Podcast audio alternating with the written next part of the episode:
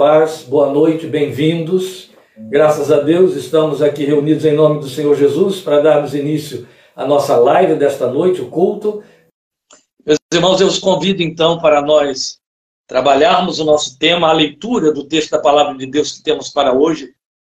1 Coríntios, capítulo 1, leremos os versículos 22 a 24 e logo em seguida, capítulo 2, versículo 2. Então, repetindo para que você possa seguir na sequência sem dificuldade. 1 Coríntios, capítulo 1, versículos 22 a 24. E em seguida, 1 Coríntios, capítulo 2, leremos o versículo 2, apenas o versículo 2. Este é um texto que vai é, explicar, ou em cima dele estaremos considerando o nosso tema, o que você pretende com Cristo. Após a leitura, nós estaremos orando ao Senhor. Diz assim a palavra de Deus: Os judeus pedem sinais milagrosos e os gregos procuram sabedoria. Nós, porém, pregamos a Cristo crucificado, o qual de fato é escândalo para os judeus e loucura para os gentios. Mas para os que foram chamados, tanto judeus como gregos ou gentios, Cristo é o poder de Deus e a sabedoria de Deus. Logo em seguida, capítulo 2, versículo 2. Pois decidi nada saber entre vocês, a não ser Jesus Cristo e este crucificado.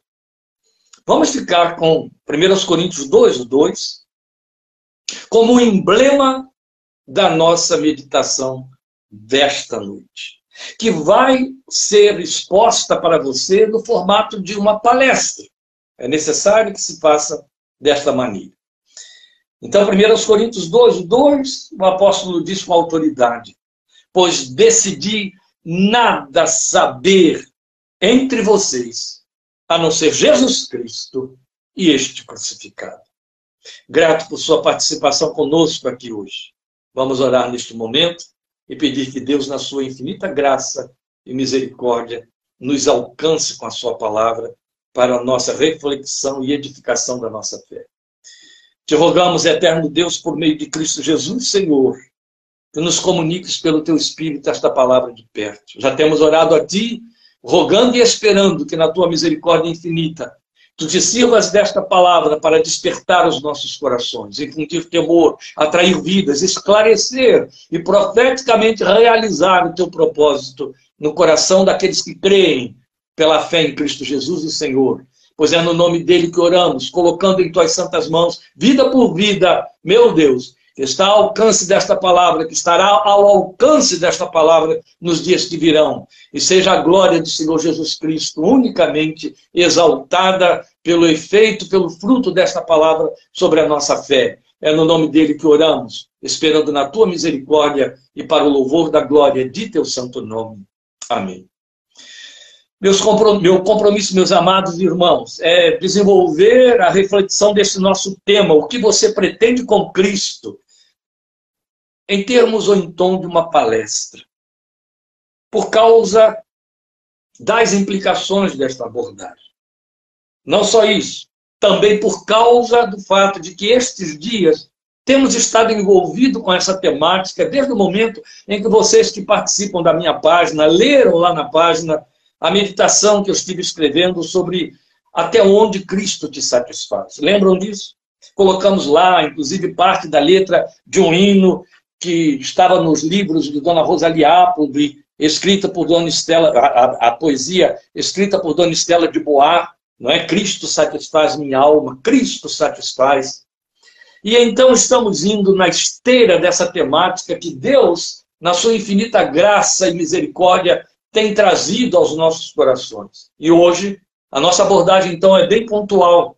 E aí estamos fazendo uma pergunta direta, ela é diretiva, porque ela nos confronta. Mas não nos confronta apenas como indivíduos. Ela nos confronta como igreja, como povo de Deus, entende? É como povo de Deus, do tipo, o que você pretende com Cristo? Quando o evangelho te alcançou, o que te foi oferecido? Quando o evangelho lhe foi pregado, o que você ficou sabendo, o que lhe foi anunciado, o que disseram a você que está ao alcance da sua fé, que tipo de Cristo pregaram a você? Que tipo de evangelho lhe foi pregado? Vamos lembrar o apóstolo Paulo fala de um outro evangelho, ele mostra por onde vai o outro evangelho, e para falar de um evangelho, uma, uma anunciação de boas novas, que evangelho significa boas novas, mas que por não ser o evangelho de Cristo Jesus é anátema, é maldito. Coisa séria, grave, séria. Se há dois mil anos já estava se pregando um outro evangelho, imagine dois mil anos depois o que não está acontecendo no meio do povo de Deus. Por isso, a validade de levantarmos esta bandeira hoje aqui nesta palavra. O que você pretende com Cristo? Quando você faz uso dos recursos da fé, quando você alimenta a sua fé na revelação da, da palavra escrita, a palavra de Deus escrita, quando você ouve a palavra que é, que é pregada, quando a palavra é pregada a você, o que isso inspira no seu coração, o que revela para você, para onde ele leva, qual a motivação que gera no seu coração. Daí a pertinência da questão, o que você pretende com Cristo, uma vez que você se entende crente em Cristo Jesus. E aí eu creio que a simples enunciação deste tema, meu tema aqui, associada à leitura do texto, ou dos textos, porque eu li em dois capítulos que seguem essa enunciação, já se explica por si mesmo. E aí eu tenho de voltar à leitura. Me perdoem por reforçar dessa maneira, mas é preponderantemente importante. Não tem pressa e eu quero que você acompanhe comigo, por favor, de coração aberto. Eu vou voltar ao texto na leitura do capítulo 1, versículos 22 a 24. Os judeus pedem sinais milagrosos. Algumas versões dizem pedem poder. Porque, na verdade, Paulo se explica aqui mesmo que esses sinais milagrosos são referência a poder, manifestação de poder. Os judeus, ele diz, pedem sinais milagrosos. E os gregos procuram sabedoria. Vamos lembrar que quando ele fala de gregos, ele está se referindo a gentios. Temos estudado em Efésios, você sabe disso. A humanidade, religiosamente falando, no que diz respeito à cruz, está dividida em dois grupos, judeus e gentios. E o Senhor veio morrer, derramar o seu sangue, ressuscitou para fazer dos dois povos um só. Temos estudado isso. Deus hoje só tem um povo. Não existe um povo que está lá na Palestina que seria chamado povo de Deus porque é judeu. Isso deixou de existir há dois mil anos. Existem israelenses lá na Palestina. E eles estão debaixo da ira de Deus, os que não são crentes, judeus ou não, tanto quanto gentios, aqueles que são chamados pagãos, ou como éramos nós, e coisas semelhantes. Eu não quero gastar tempo em cima disso, mas precisamos aqui definir bem estas colocações aqui que o apóstolo está fazendo, judeus e gregos, judeus e gentios. O Senhor fez dos dois um só povo, quando eles creem. Se o judeu, então, que está debaixo da mesma misericórdia como o gentio, crê, se torna povo de Deus agora em Cristo Jesus, o novo povo. Temos aprendido isso.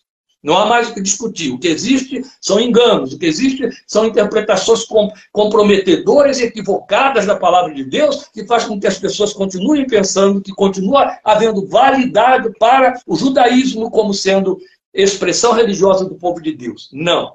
O povo de Deus é a igreja formada de judeus e gentios unidos pela cruz em Cristo Jesus e não se confunda a esse respeito. Então, continuando, no versículo 23 do capítulo 1, ele vai dizer: Nós, porém, ó, os inquiridores, judeus, querem poder de Deus, os inquiridores, gentios, gregos, querem sabedoria. Ele está dizendo: Nós, porém, pregamos a Cristo crucificado. E ele, de fato, é escândalo para os judeus e loucura para os gentios, mas para os que foram chamados tanto judeus como gregos, Cristo é o poder de Deus e a sabedoria de Deus. Definindo esta equação de forma exata, o que ele está dizendo é mais para os que foram chamados, os que agora foram unificados como um único povo, o mesmo povo, a igreja. Jesus é ao mesmo tempo poder de Deus e sabedoria de Deus. Então não é Cristo o poder, Cristo a sabedoria, de acordo com a vontade do freguês. Não é isso. Ele está falando dos fregueses aqui, judeus e gentios. O judeu quer poder, nada com a sabedoria. O grego, o homem deste século, quer sabedoria, nada com poder, nada com os efeitos. Paulo está dizendo: Eu não estou pregando nem poder e nem sabedoria, estou pregando Cristo crucificado. E aí é evidente que quem nele crê experimenta poder e sabedoria. Entende? Esta é a equação. E você poderia dizer com toda razão, então, pastor, você já explicou, explicou o tema em cima do texto, nem precisa mais pregar. Eu também acho. Mas ele se impõe sobre nós para que a gente responda à questão que foi levantada. O que você pretende com Cristo em face destas coisas, em face desta anunciação, em face deste esclarecimento? Porque Paulo arremata tudo com mais ênfase no versículo 2 do capítulo 2. Pois decidi nada saber entre vocês. Nada. Ele está usando expressões muito contundentes. Eu decidi nada saber entre vocês, a não ser Jesus Cristo e este crucificado. Qual é o resumo da confissão, da fé, da comunhão dos crentes para o apóstolo Paulo? Nada além de Jesus Cristo e este crucificado. Nem poder, nem sabedoria. Jesus e este crucificado, ele satisfaz as duas dimensões. Amém? Conseguiu me acompanhar, conseguiu entender, mas ainda temos de responder à questão temática. O que você pretende com Cristo? Já que o resumo da confissão é Cristo e este é, é, crucificado. Já que o resumo da anunciação, da pregação é Cristo e este crucificado. Então, o que você pretende com Cristo? A pergunta é válida. Ela vale para mim? Ela vale para você? A questão exige uma resposta. E então é sobre esta questão que nós vamos procurar a resposta nesses textos lidos. Veja, o apóstolo fala das coisas possíveis, a dinâmica do evangelho. Possíveis a fé que abraça a dinâmica do evangelho. Tudo em torno da pessoa de Cristo. É disso que ele está falando aqui. Quais são estas coisas possíveis na dinâmica da pregação do Evangelho? Sinais milagrosos, sabedoria e Cristo crucificado. Onde ele resume no Cristo crucificado as outras duas coisas da dinâmica do Evangelho: poder, sinais milagrosos e sabedoria. Então, em outras palavras, nós temos um triplê de ofertas espirituais em torno da pessoa de Cristo, que são ou podem ser oferecidos por meio do exercício da pregação do Evangelho. Logo, vamos distribuir essas coisas, conforme a informação que o apóstolo nos traz nos textos lidos, e é onde a minha abordagem toma uma conformação de palestra. Deixa de ser, sai daquele esquema de sermão para tomar o lugar de um ensino, uma didática, uma palestra que vai além do sentido de proclamação. Ora, ele está apresentando aqui, fazendo, apresentando essa polaridade entre judeus e gentios, uma polaridade entre poder e sabedoria. Poder de Deus versus sabedoria. É o que ele está dizendo aqui em primeira mão. Uns, os judeus dos seus dias, mas acompanhados de perto, replicados por um grupo imenso de crentes, especialmente toda a ala da confissão evangélica pentecostal, mas não só a confissão evangélica pentecostal, hoje em dia isso está praticamente universalizado na confissão evangélica brasileira, e todo e qualquer crente vive com afinidade da busca de manifestação de poder, sinais, sinais. Pegamos muita carona nas esteiras da nossa herança romanista, que trabalha por demais o tempo todo com a ideologia de milagre, milagre, milagre não é? Daí criar santos, santos que fazem milagre, por aí vai, não é? Então os judeus dos dias de Paulo, eles buscavam sinais milagrosos, que ele está aí na expressão poder de Deus. Os outros, os gentios, bem definidos na pessoa dos gregos, os gregos de seu tempo. E por que, que são gentios? Porque ainda que não tivessem sido helenistas, nascidos na Grécia ou coisa parecida, falavam o grego, estudavam na, na, na, na, sabedoria dos gregos, ou seja, a cartilha da cultura mundial, não sendo judaica, era grega. Daí ele poder, então, universalizar todos e falar dos gregos que buscam sabedoria. Então, os gentios, ou os gregos de seu tempo, buscando sabedoria. Agora, o que vamos entender aí por essa busca de sabedoria? Em que consistiria essa sabedoria buscada? Aquele tempo, elucubrações filosóficas, as sofias, os pensamentos, as idealizações, as teorias, teorias e teorias, os teoremas, e acabavam enredados nos sofismas.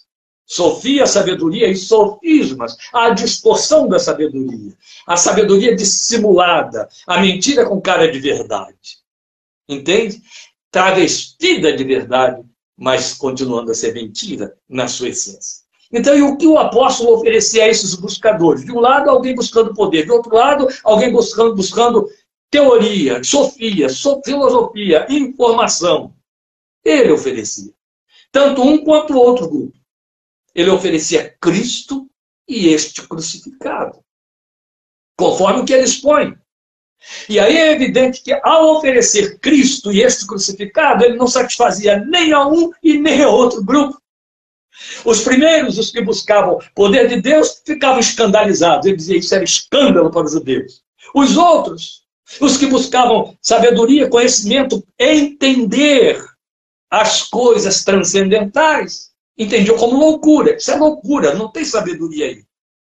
Entende? Ao pregar Cristo e este crucificado, Paulo escandalizava judeus, então não satisfazia, e escandalizava os gregos, não satisfazia. Os daqui ficavam escandalizados, os daqui ficavam frustrados e entendiam, isso é loucura. Quero saber disso. Não vou entrar por dentro desta proclamação. Especialmente você vai lembrar muito bem disso em Atos 17, quando ele estava lá diante do aerópago e na frente de todos aqueles filósofos, filósofos da época, ele estava, perdão, caiu algo aqui, ele estava justamente fazendo, sendo confrontado, falando sobre a ressurreição, e eles interromperam o discurso dele, dizendo, depois te ouviremos melhor a respeito destas coisas. Estavam ficando angustiados, porque aquilo lhes parecia loucura, ultrapassava o entendimento deles. Mas Paulo está contando um segredo, ele está dizendo, quando eu prego a Cristo e este crucificado, eu estou pregando ao mesmo tempo as duas coisas, poder de Deus e sabedoria de Deus. Poder e sabedoria. É isso que estamos chamando de poder de Deus versus sabedoria. Mas agora vamos pensar com detalhe. Uma vez que ele diz que ele não entrou pregando poder, ele não entrou pregando sabedoria, mas Cristo este crucificado, como ele mudou essa polarização? Ele foi chamá-la de poder versus cruz. Vamos pensar então no primeiro aspecto, os buscadores dos sinais milagrosos. Lembre, nosso tema. A pergunta que precisamos responder é: o que você pretende com Cristo? Esperemos que então essa explanação leve você a definir, a se ler, a reavaliar a sua fé, a sua confissão, sua forma de buscar, suas motivações espirituais evangélicas, para saber qual é a sua definição. O que de fato te satisfaz? O que você está buscando? O que te motiva a ser crente? É o poder? É a sabedoria? ou Cristo e este crucificado. Então agora nós vamos colocar o poder diante da cruz, a cruz diante do poder, depois o poder diante da sabedoria, a sabedoria diante a cruz diante da sabedoria, depois a sabedoria, ou a sabedoria diante da cruz. Então começando pelo poder versus cruz, o poder diante da cruz. O que significa isso? Lembre que o que ele está dizendo aí, eu não quero saber entre vocês de outra coisa a não ser Cristo e este crucificado. Não importa que você esteja querendo, esperando, pretendendo que eu venha lhe falar sobre milagres, poder de Deus. Não importa que você esteja querendo, pretendendo e esperando que eu venha lhe falar sobre sabedorias, pensamentos elevados, teorias da espiritualidade. Eu só quero saber entre vocês de fazer uma coisa, de discutir uma coisa, de pensar uma coisa, de argumentar uma coisa, pregar uma coisa ensinar uma única coisa: Cristo crucificado. Cristo e este crucificado. Cristo e a sua cruz. Cristo na sua cruz. Porque quem busca Cristo só em função de receber efeitos de milagres, a semelhança daqueles judeus, vai encontrar escândalo. Por isso que eles se escandalizavam ao se deparar com a oferta da pregação de Cristo e este crucificado. Se existe um fracasso para o milagre, é a cruz. É a morte na cruz.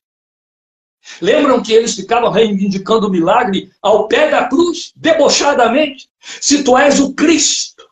Um ladrão disse ali ao lado dele: Se tu és o Cristo, salva-te a ti mesmo e a nós. A soldadesca estava ali à volta e gritava o quê? Se tu és o Cristo, desce da cruz e nós creremos. Creremos se tu fizeres sinais. Jesus já havia dito isso diante de Herodes. Jesus já havia dito uma geração má e perversa pede sinais, outro sinal não lhe será dado a não ser o sinal do profeta Jonas. Quando o povo se acotovelava e se multiplicava, correndo atrás dele, porque ele havia multiplicado os pães, ele sem se incomodar, sem se empolgar por aquela multidão que agora corria, afluía, como se fosse uma multidão de fato de seguidores, ele olha para eles e diz: Vocês estão vindo atrás de mim por causa do pão que eu multipliquei. Trabalhem, não pelo pão que perece, mas por aquele que permanece para sempre. Então, na verdade, em outro lugar, em outra ocasião, está em João, o Senhor disse isso. Se não forem feitos sinais diante de vocês, de maneira nenhuma crerão. Percebem como que Paulo agora frustra essa gente toda quando diz: Eu lhes prego Cristo e este crucificado? O Cristo que de fato morreu na cruz, a despeito de todo o seu poder, a despeito de toda a sua divindade. E esse escândalo de que ele se refere quanto aos buscadores de poder, quando o poder cessa, quando o poder não atende, pode ser definido em frustração, em decepção, em compromisso com uma confissão que pode não levá-lo à cruz, onde a oferta tem de ser mortificação das pretensões temporais. Os que correm atrás de Cristo esperando funcionalidade da sua oração em termos de materialização de bens bênçãos, milagres e efeitos, assumem um compromisso com o escândalo. Porque os milagres de Deus e o poder de Deus não estão comprometidos com a nossa vontade e sofrem cessação no seu curso. Não se confunda. O fato de você muitas vezes orar por uma cura, pela, pela resposta bem sintetizada e bem concreta à sua oração sobre uma determinada demanda e não acontecer, não é novidade nenhuma. A despeito daqueles que vivem por aí pregando uma fé invicta, uma fé vitoriosa, uma fé que não falha, a fé é poderosa. Então, quando a, a, a resposta não vem, diz a sua fé falhou. Você não recebeu porque não creu o suficiente. É o outro evangelho que eu comecei a falar que é o outro evangelho. Isso não é novidade. O Cristo, o Evangelho proclamado no primeiro século, ainda da parte dos apóstolos, os fundadores da igreja, o fundamento da igreja, registra para nós. Esse evangelho registra para nós que em vários lugares Jesus não pôde realizar ali milagres. E lembrem, Herodes pede isso e ele diz: nenhum milagre será dado a esta geração nenhum sinal será dado a essa geração. Quando Cristo é crido e buscado apenas em função do seu poder, ele deixa de ser adorado para ser pretensamente usado pela fé do confessor. E não como o Cordeiro de Deus que tira o nosso pecado. Nem disso se cogita. E esse é o drama maior. Por isso que Paulo disse: é Cristo e este crucificado. Senão você vai ficar buscando um Cristo balconista, correndo atrás o tempo todo de sustentar a sua fé sobre efeitos. É o pior compromisso confessional de toda a história da igreja. Nós precisamos de intervenções divinas e de milagres na nossa vida. Mas se a nossa confissão a Cristo, se o nosso seguir a Jesus se resume em ver efeitos, temos um compromisso com a derrocada na fé. Não estamos indo na direção da cruz, meus queridos. É fato que não. Cristo e este crucificado. É o compromisso do Evangelho que alcançou a mim e a você. É o compromisso com a cruz. É nos levar para a cruz. Falaremos disso da forma como convém, tornando mais clara a nossa exposição. Em outro ponto, noutra mão, ele vai falar da sabedoria versus a cruz. Versus cruz.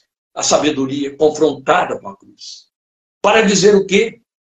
que quem busca, perdão, que quem busca Cristo em função de teologias e modismos, sabedoria humana comparada, tentativa de entender a razão do amor e das promessas, o amor de Deus, a pretensão de entender a razão de Cristo como filho, ter sido oferecido para morrer pelos pecadores, tentar entender, achar loucura com a oferta da pregação de Cristo e este crucificado não vai conseguir chegar a uma solução dessa equação espiritual pelo entendimento. É algo que você recebe pela fé. Que Deus enviou o seu filho para morrer, que Deus deu o seu filho para morrer, que o seu filho santo, cordeiro de Deus que tira o pecado do mundo, e daí cordeiro, porque era santo, vítima santa e inocente, desce do céu para tomar forma carnal, humana, forma do homem em pecado, e levar esse pecado até a cruz.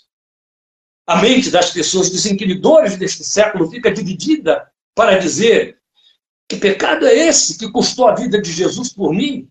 Que Deus é esse que precisou matar o seu filho para me perdoar? Não poderia ter feito isso só por amor? Ele não é Deus de amor, ele não é todo-poderoso?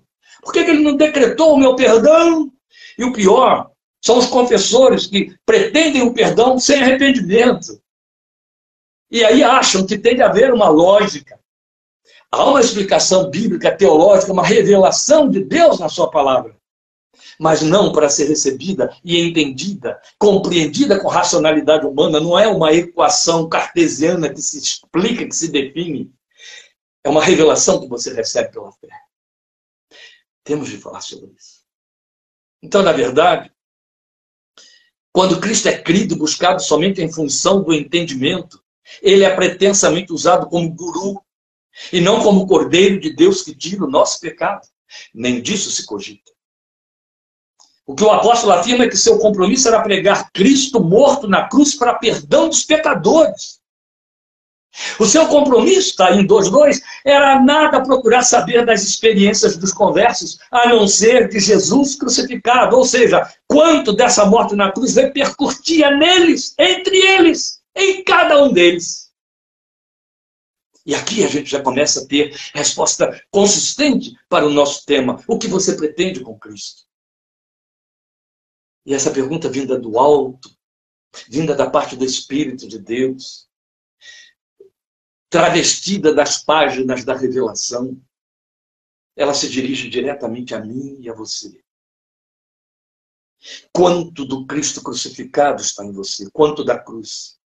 Porque foi Ele, foi Ele não foi uma dedução espiritual de Paulo, de João, de Pedro, dos escritores do Novo Testamento, mas foi o autor da fé, o Filho de Deus, aquele que encarnou, quem declarou a verdade que vai permanecer até que ele volte. Aliás, ela vai permanecer para sempre. Se alguém quiser vir após mim, negue-se a si mesmo, tome a sua cruz e siga-me. Por isso que escolhemos esse cântico do Fernandinho para introduzir esta meditação desta, desta noite. Já estou crucificado com Cristo, é o texto de Paulo em Gálatas 2,20. Já estou crucificado com Cristo e vivo não mais eu, mas Cristo vive em mim. Esse é o compromisso do Evangelho.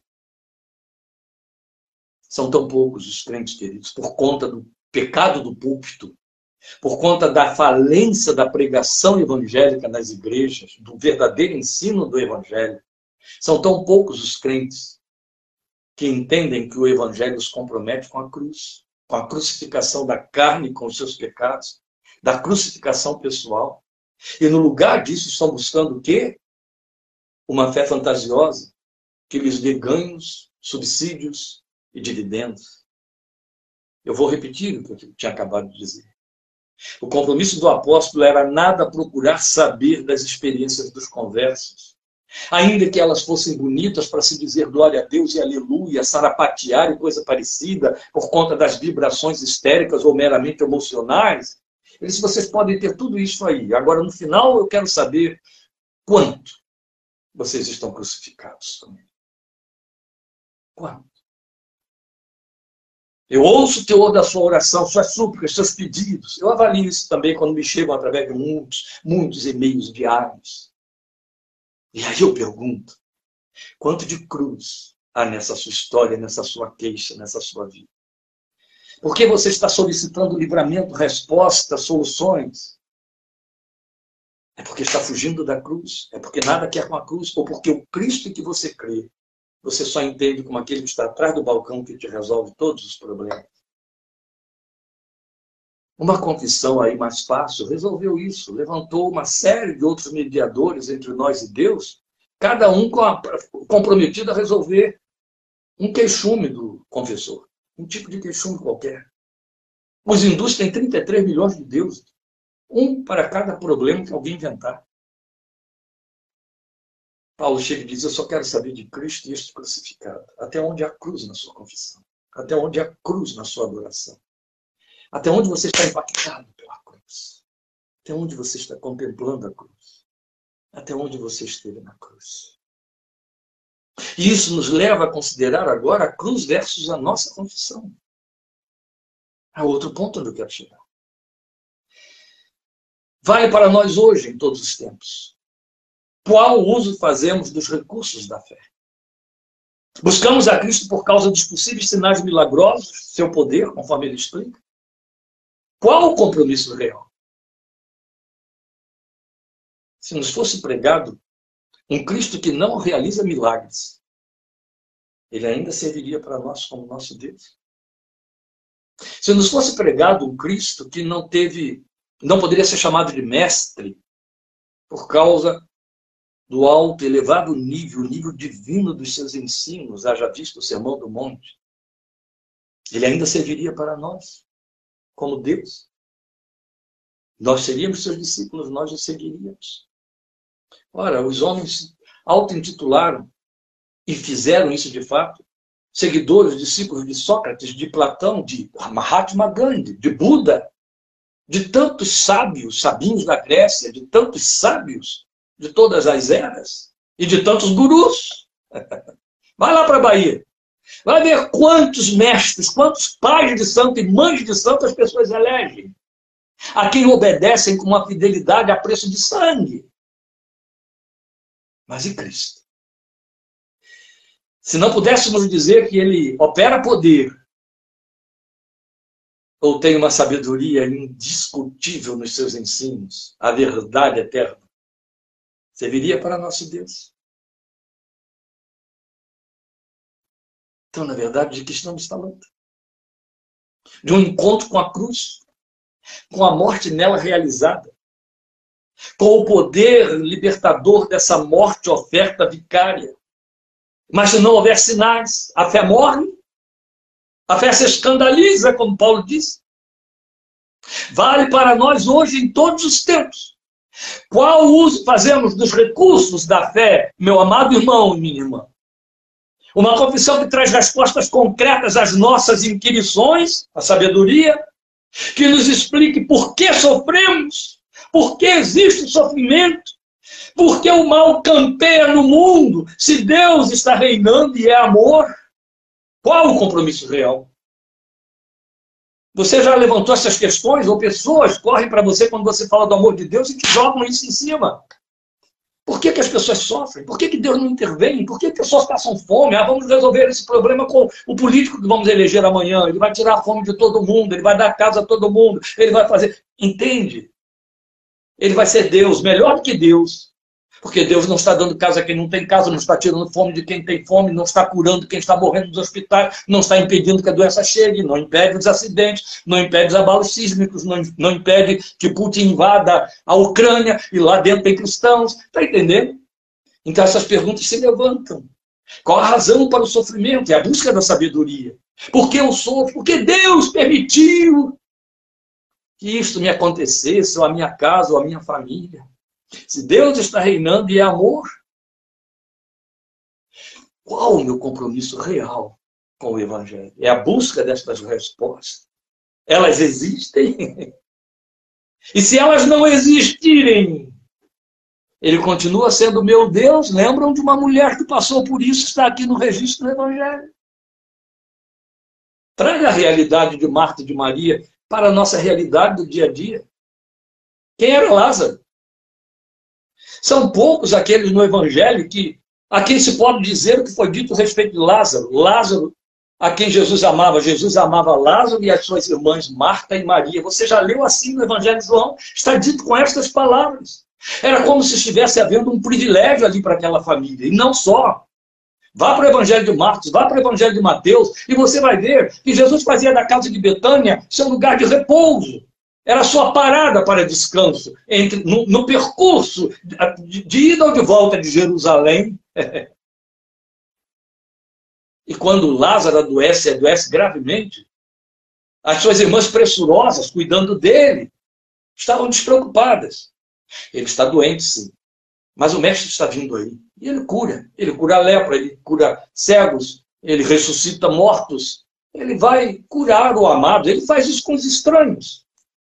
Ele faz isso com aqueles a quem nunca viu, foi no primeiro esbarro, quanto mais conosco, em cuja mesa ele come, em cujo quarto ele dorme. em cuja casa ele se hospeda voluntariamente com prazer. É evidente que Lázaro, aquele a quem tu amas, está enfermo. E ele virá, depressa, vai suspender todos os compromissos, vai suspender a agenda e vai correr para cá para poder curar o seu amado que está doente. Esse era o propósito delas. Lázaro vai piorando. Eu imagino elas entrando no quarto do enfermo para dizer: está doendo, está muito ruim. Mas Jesus já está chegando aí, isso já vai passar. Já mandamos o recado. e Lázaro vai piorando. E vai piorando. E Jesus não vem, Jesus não vem, Jesus não vem. Os dias passam e a doença não espera. E Lázaro não suporta. E Lázaro dá o último suspiro. E agora eu imagino os inquiridores deste século ali ao redor das duas cristãs. Vocês não oraram? Sua fé falhou? Cadê aquele Cristo que cura, que faz e acontece, que vive aqui, que habita aqui na casa de vocês, que vocês adoram, que vocês dizem que amam, que é filho de Deus, que é o Cristo o ungido? Por que, que ele não veio aqui revelando quanto ama esse moço e porque ama, curou, agora deixou morrer, agora morreu, como é que vai ser? Aí eu imagino uma das duas, provavelmente Marta, dizendo: não tem problema, ele ainda vai chegar aí, ele ressuscita mortos.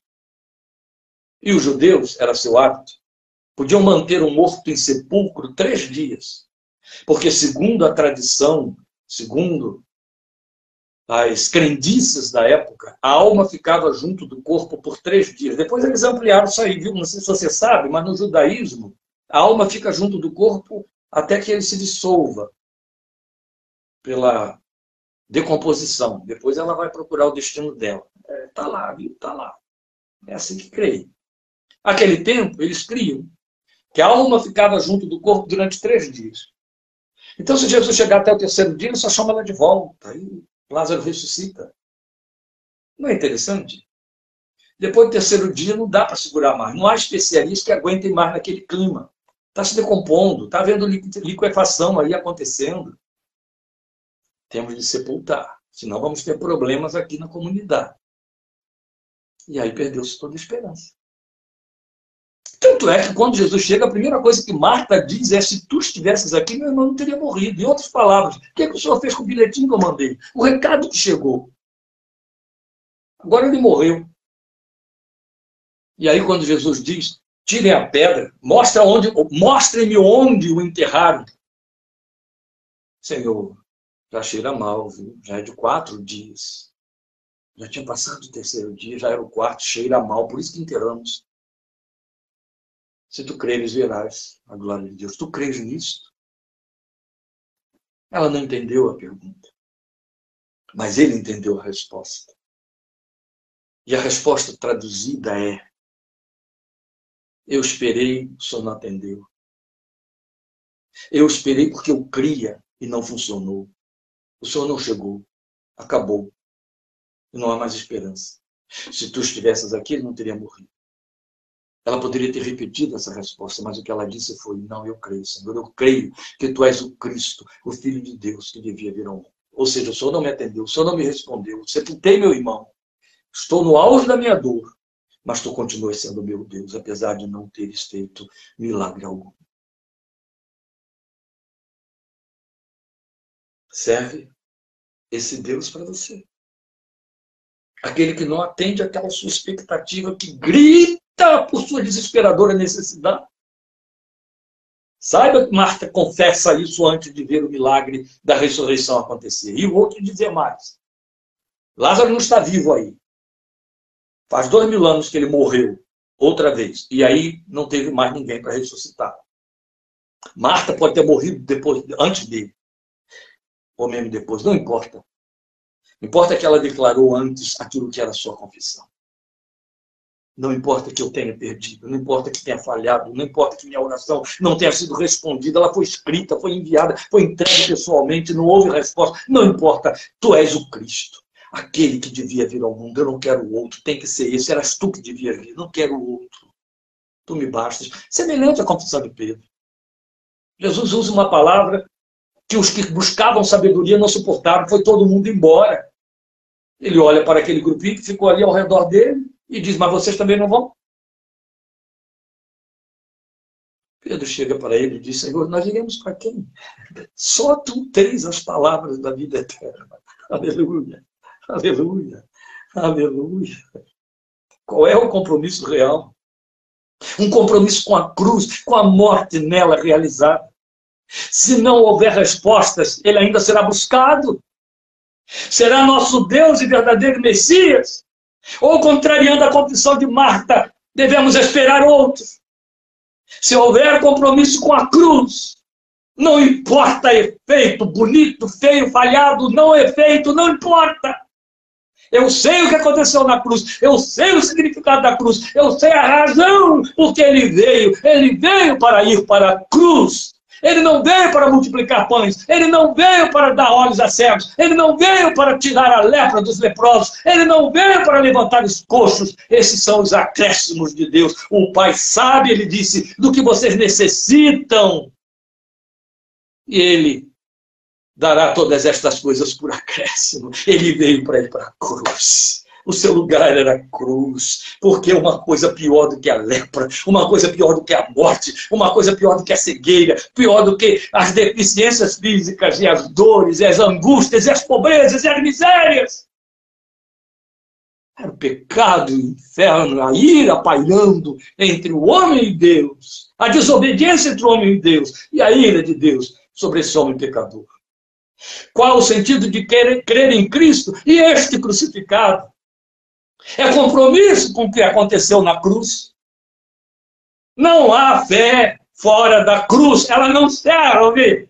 Ela pode servir para Buda, ela pode servir para todos os deuses do hindu, ela pode servir para todos os deuses das religiões de mistério, ela pode servir para todo tipo de filosofia mas ela não serve para o reino de Deus. Não há fé fora da cruz. Não há fé na igreja, não há fé no culto, na realização ritual. Não há elas são apenas decorrentes, são apenas efeitos, reproduções daquilo que de fato nos mobiliza, que foi plantado, realizado, feito lá dentro de nós. Não há para Deus, não há leitura, não há reconhecimento, não há honra de uma fé fora da cruz. Ela pode ser evangélica, mas se estiver fora da cruz não significa nada para Deus. Nada, nada para Deus. Querem lembrar de algo que ainda hoje eu recebi aí essa citação da parte de uma líder que me mandou, que uma outra me mandou por, por WhatsApp. Aquele texto solene de Mateus capítulo 6, 7, em que alguns chegarão diante do Filho de Deus para dizer, Senhor, em teu nome nós expulsamos demônios, falamos em línguas, curamos enfermos. E ele vai dizer, afastem-se de mim, malditos eu nunca os conheci. Isso não é chocante demais? Não estamos falando de rituais evangélicos.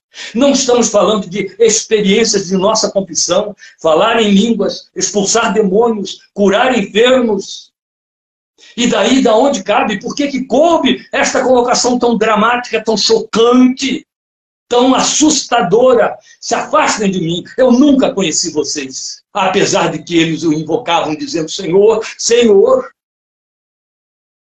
Paulo falou isso. É outro evangelho.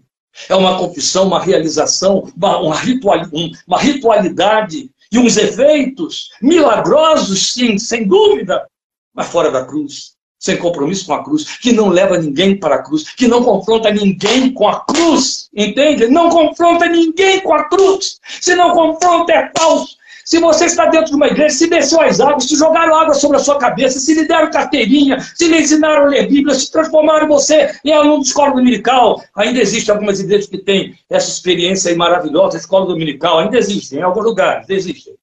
Se fizeram tudo isso, mas não lhe levaram para a cruz. Se você não teve uma experiência real de crucificação, do Cristo crucificado, o perdão dos seus pecados, seu arrependimento real, você é apenas evangélico. Não há cristianismo fora da cruz. A cruz é a única via de sermos aceitos na presença de Deus. E o compromisso com a cruz é o compromisso com a consciência de pecado e do perdão dos pecados. é fácil validar prosélitos, porque se tornam simpáticos aquele serviço de missão que nós fazemos com o nome de obra evangélica. E ele se torna simpático, ele cita nossos jargões, ele cita nossos verbetes bíblicos, ele decora alguns textos que lhe são é, convenientes e agradáveis, ele porta a Bíblia, ele aprende a orar da forma evangélica, em nome de Jesus, amém. Mas nada lhe foi ensinado sobre ser pecador, condenado, a ira de Deus pairando sobre ele, sem que ele tenha um encontro com a cruz, a crucificação da sua carne, a renúncia do mundo e etc. Ainda está nos seus pecados. Isso é muito sério. Então eu repito, a cruz é a única via de sermos aceitos na presença de Deus. E o compromisso com a cruz é o compromisso com a consciência de pecado, do perdão dos pecados. É o ponto nevrálgico de nossa confissão evangélica hoje, meus amados, onde se questiona se há pecado. O que é pecado? E que isso é muito negativo de se falar, é claro. Não, não vai encher salões, de jeito nenhum. De que devemos arrepender-nos. E a pergunta é: de que devemos nos arrepender? Se Deus ainda se incomoda com o pecado, esta é outra pergunta. Será que Deus está preocupado com o pecado? Afinal de contas, aquilo que era pecado no século XIX, hoje não é mais. Aquilo que era pecado entre os menonitas, aquilo que era pecado entre os Quakers, não é mais pecado entre nós batistas, presbiterianos, metodistas, pentecostais, congregacionais. Não é mais. Isso era a interpretação religiosa, puritana, de um grupo de crentes pouco esclarecidos. Esta é a linguagem. Não é pecado. Não é pecado dormir com a companheira fora do casamento, pegar do outro fora do casamento, ficar trocando de mulher, chegar a terceiro, quarto casamento e por aí, porque afinal de contas a lei instituiu o divórcio, é só resolver esse problema e arranjo outra e por aí vai. Não é pecado, mas o Cristo da Cruz chega para quem tem, casou cinco ou seis vezes e ele diz: vai, chama teu marido. Eu não tenho marido, é verdade. O que você disse é bem verdade. Você já teve cinco e esse que agora está com você não é seu também. Não, mas nós temos aí a carta de divórcio que viabiliza tudo. Pecado é o gay. Pecado é o. Entende? É assim que está a linguagem. E agora também já tem outra linguagem. A vida de sexo invertido ou sexualidade invertida não é pecado. É uma inevitabilidade. Se Deus ainda se incomoda com o pecado, é a pergunta. Querem fazer parecer que Deus nos perdoa por tabela, sem arrependimento, sem necessidade da cruz. Se não há pecado, por que arrependimento? Se não há pecado, para que cruz? Por que existe a cruz? Qual o sentido da cruz? Ah, a cruz foi porque não compreenderam Jesus, não quiseram que ele se tornasse seu líder, e aí usaram o, o poder romano para matá-lo. E aí os, os romanos mataram de acordo com o seu recurso de execução, que era crucificar os rebeldes. Foi só por isso. A cruz é só histórica. A cruz não é eterna. A cruz não tem um significado espiritual que repercute pela vida toda. Meus amados, existe um livro que, para mim, é uma obra magistral, é um colosso da literatura evangélica, que eu já li três vezes não consigo passar um ano sem tornar a ler. Vou viver até meu último dia relendo, quanto eu puder. Existem muitas coisas muito boas, perfeitas, bem feitas, escritas em cima da palavra de Deus, esclarecendo a palavra de Deus, mas nada supera, a meu ver, e eu estou acompanhado por outros pastores, homens sérios, que pensam de igual maneira, como A Cruz de Cristo, de John Stott. John Stott escreveu uma obra sem par, chamada A Cruz de Cristo. Eu recomendo você, corra atrás e compre. Não pegue emprestado com alguém, não. Tenha na mão e leia tudo. Não entendeu? Leia de novo. John Stott nos confronta com o significado da cruz, a necessidade da cruz, a razão da cruz. Quisera, apesar de eu estar aqui usando um tempo dizendo que é uma palestra, ter espaço para expor isso para você. Mas não precisa. Já está pronto. Compra lá e leia. É simplesmente fascinante, é confrontador também.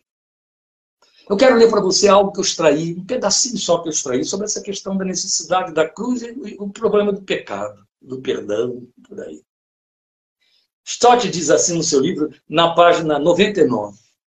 O perdão é o problema mais profundo de Deus. Olha que coisa linda. E aí ele cita B.F. Westcott, o pensamento dele para explicar isso. Ele bota, como expressou B.F. Westcott, superficialmente, nada parece mais simples do que o pecado. Ao passo que, se examinarmos mais profundamente, nada é mais misterioso e mais difícil. O pecado e a ira estão no caminho. Que caminho?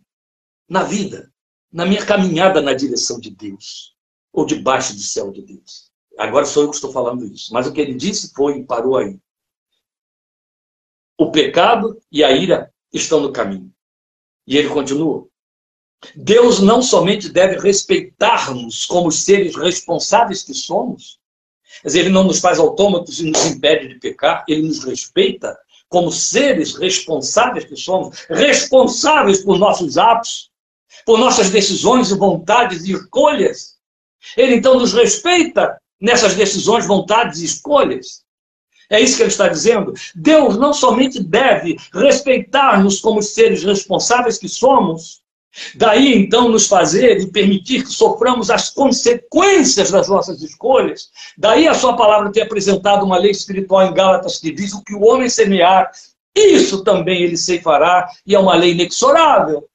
Continuando, então, e isso sou eu que estou dizendo, mais uma vez, para não parecer que é o texto do Stott, ele vai dizer: Deus não somente deve respeitar-nos como seres responsáveis que somos, mas também deve respeitar-se a si mesmo como o Deus Santo que ele é. Antes que o Deus Santo nos possa perdoar, é preciso alguma espécie de satisfação à sua santidade e à sua honra, senão valores morais perdem todo sentido e significado. E em cima disso, eu quero lhe dizer isso.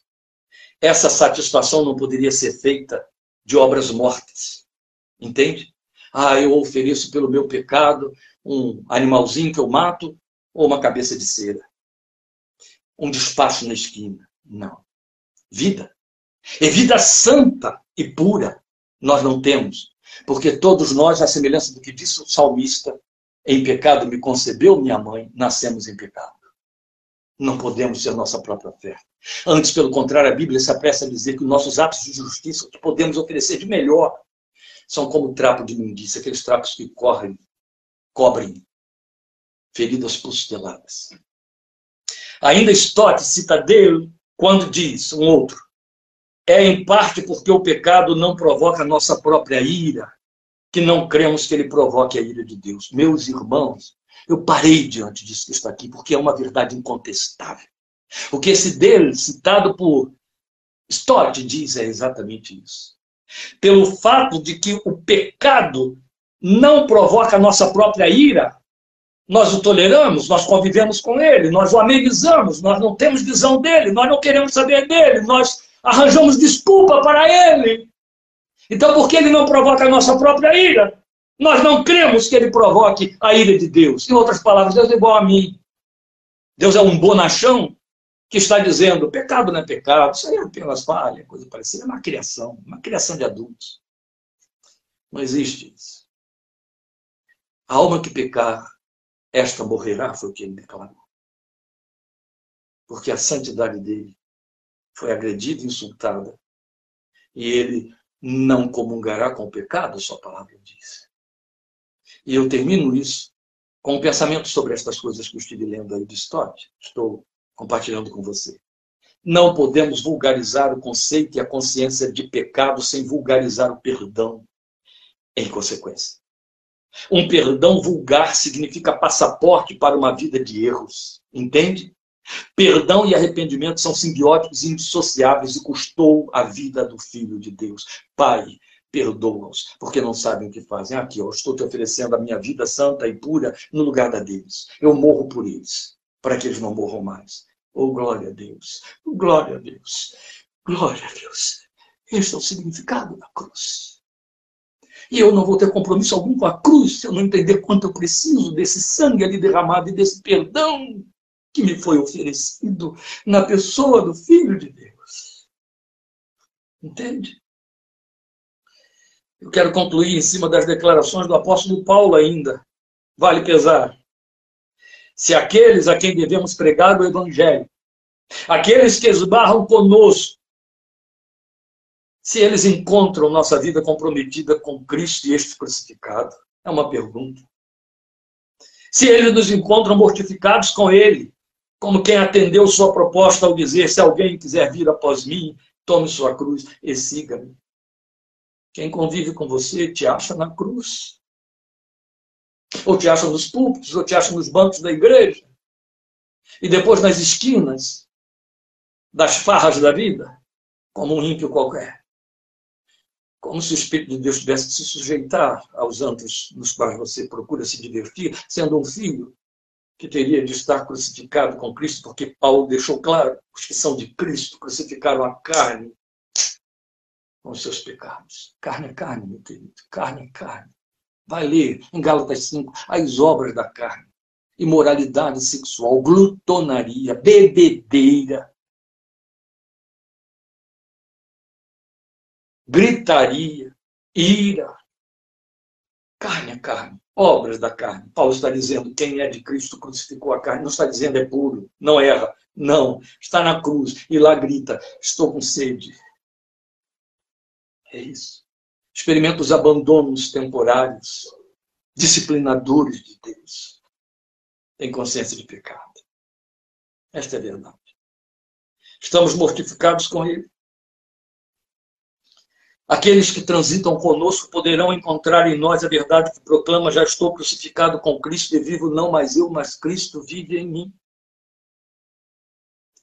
A última pergunta que eu deixo com você, e aí eu encerro, já passei muito do tempo, é: Basta-nos Jesus e este crucificado? Ou eu convivo com a misericórdia dele que me produz efeitos e aí eu entendo que eu estou bem entre mim e ele? Você sabe, você convive com esse tipo de crente que porque se, se, se dá bem, fica bem sucedido nesta vida, ele entende que então ele é abençoado.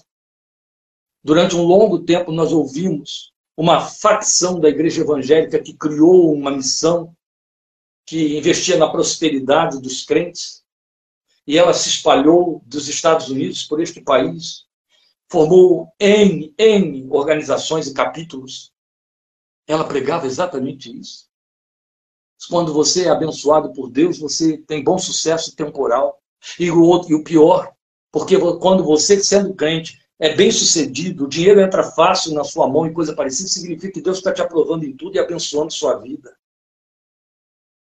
Santo de Israel. O diabo também é mentor dessas coisas que reputamos por bênçãos. Entende?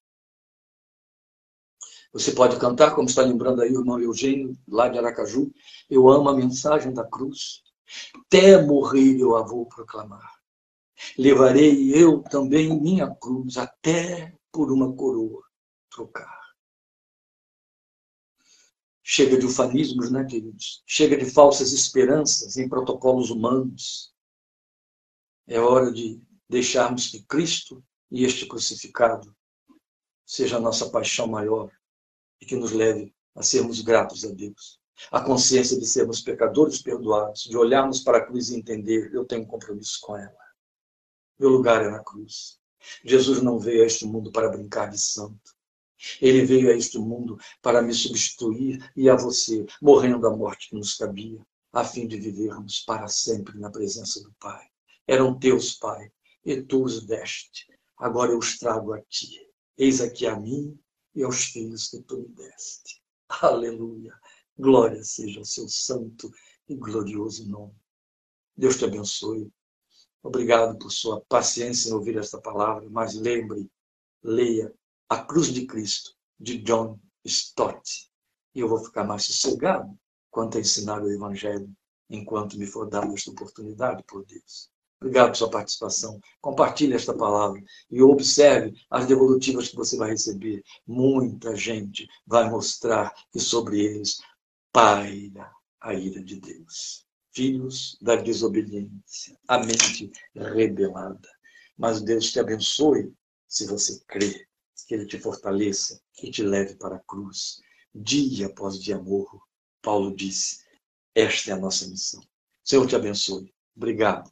Esteja orando por esse ministério, pela sequência desse ministério, pela continuidade deste ministério, que depende de graça, unção, saúde e estímulo da parte daqueles que vão dizer: vale a pena, eu estou ouvindo, crendo, crescendo, aprendendo. Amém? Deus te abençoe e te fortaleça. Até quarta-feira, querendo o Senhor, em nome de Jesus. Amém.